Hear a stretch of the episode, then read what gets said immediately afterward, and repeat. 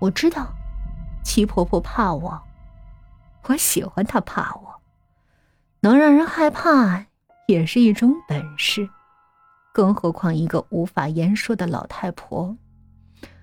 她能活着，都是因为有我的照顾，没有我，她早就是一滩烂肉了。我真心真意的喜欢她，想要伺候她到死。如果没有遇到杨春儿，也许我的人生就这样平淡无奇的过下去了。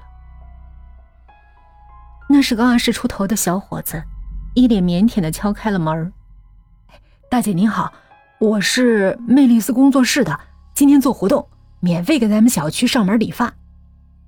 小伙子高高白白，一双炯炯有神的丹凤眼，像极了我喜欢的张根硕。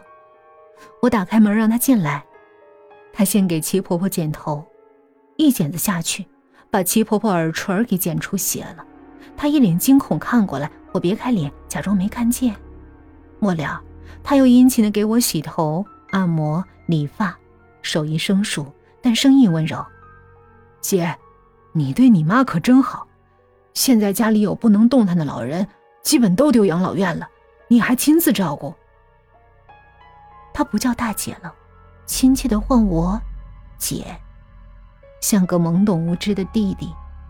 我瞥了齐婆婆一眼，我和我妈关系好。你们俩住这么大房子，姐，你有二十八没啊？你结婚了吗？你这换个发型，气质就更好了。杨春儿的手停留在我的脖子上。俯下身，在我耳边暧昧的说着话，我只觉得一股热流自脚底涌上心头，烧得我意乱情迷。那些话就像没有经过大脑，直接从喉咙里涌了出来。我妈就我一个女儿，我没结婚，把我妈送走了，我再考虑自己的事儿。杨春在镜子里直勾勾看着我，我也看着他，两个人的视线。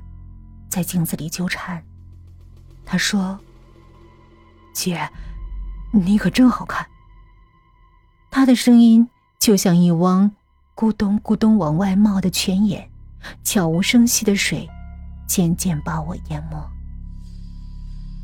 谎话就像织网，一旦开始，就得不停的编织下去。杨春儿和一群理发学徒。租住在幺零三，他没事就往楼上跑，给我带点护发素或者精油赠品，又隔三差五的给齐婆婆修剪刘海。一撮头发被他剪得狗啃了一样，他说那是今年最流行的法式刘海。我开始顺理成章留他吃饭，毕竟剪头没给钱。他在的时候，我像真正的女儿一样对齐婆婆格外温柔，也不用布条绑她。偶尔，他一头栽下来，杨春反应比我还快，立刻就扑过去扶他。我们俩像是没有看到齐婆婆的眼泪，笑作一团。洗碗的时候，杨春握住我的手：“姐，你做的饭真好吃，谁娶了你可真有福气。”我看看半个身子栽倒在沙发上的齐婆婆，又看看杨春，羞涩的笑了。这样的一家三口，真完美。杨川的迷魂汤，一天比一天灌得猛。他像偶像剧里的男主角一样吻我，一样夸我年轻，夸我美，夸我身材好，夸我贤惠。从没有人这样夸过我。我爱杨春。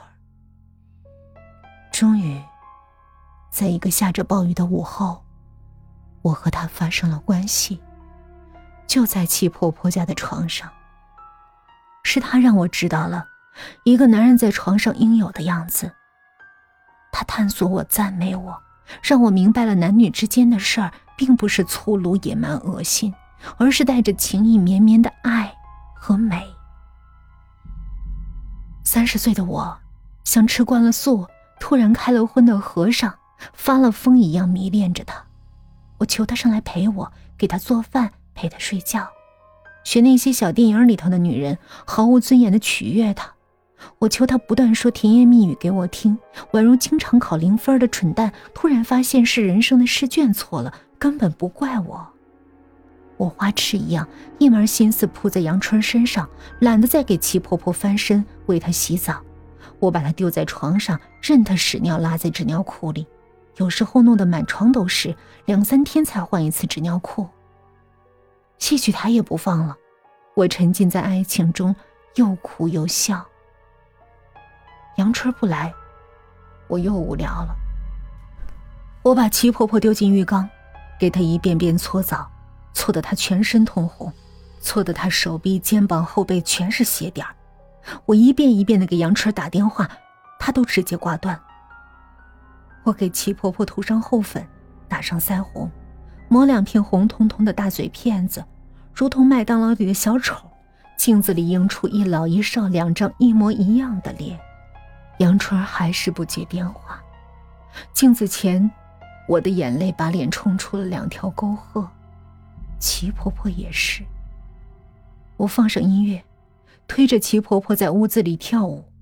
被布条绑住的她只能垂着头任我疯狂的晃动。她被我推倒在地，又扶起来继续跳舞，反反复复。杨春说要带我去蹦迪，我得好好练练。我牵着齐婆婆，两只手高高扬起，音乐震天响。我像牵着无望的未来。不知道是杨春把我逼疯了，还是我骨子里就是个疯子。我哭闹了好久，杨春终于肯来了。他让我先把齐婆婆推进房间，然后一边抽烟一边诉苦。他穷，没钱，家里老妈生病了，妹妹在读大学，理发师学徒根本没啥工资。他朋友介绍他去某会所工作，里头富婆多。为了妈妈和妹妹，他准备牺牲爱情和色相。姐，我爱你，可我需要钱。我们都说钱不是万能的，可离了钱，却万万不能。我躺在他怀里，哭湿了他的胸膛，又抹干眼泪，告诉他：“你不要去当鸭子，我有钱。”他一听这话，立刻丢了烟，翻身上来，含情脉脉捧着我的脸：“姐，我不能这么没骨气去陪富婆，我想永远和你在一起。”这一夜，春使尽浑身解数讨好我，我丝毫不顾及齐婆婆在隔壁叫床上惊天动地。我们从房间大战到客厅，还在浴室里大战了一场。杨春嘴对着嘴灌我酒。屋子里摇滚乐放的震天响，我脑子里只有亢奋和解脱。被压抑太久的我，一直都卑微的不如一只鸡的我，在这个男人的煽动下，彻底的疯了。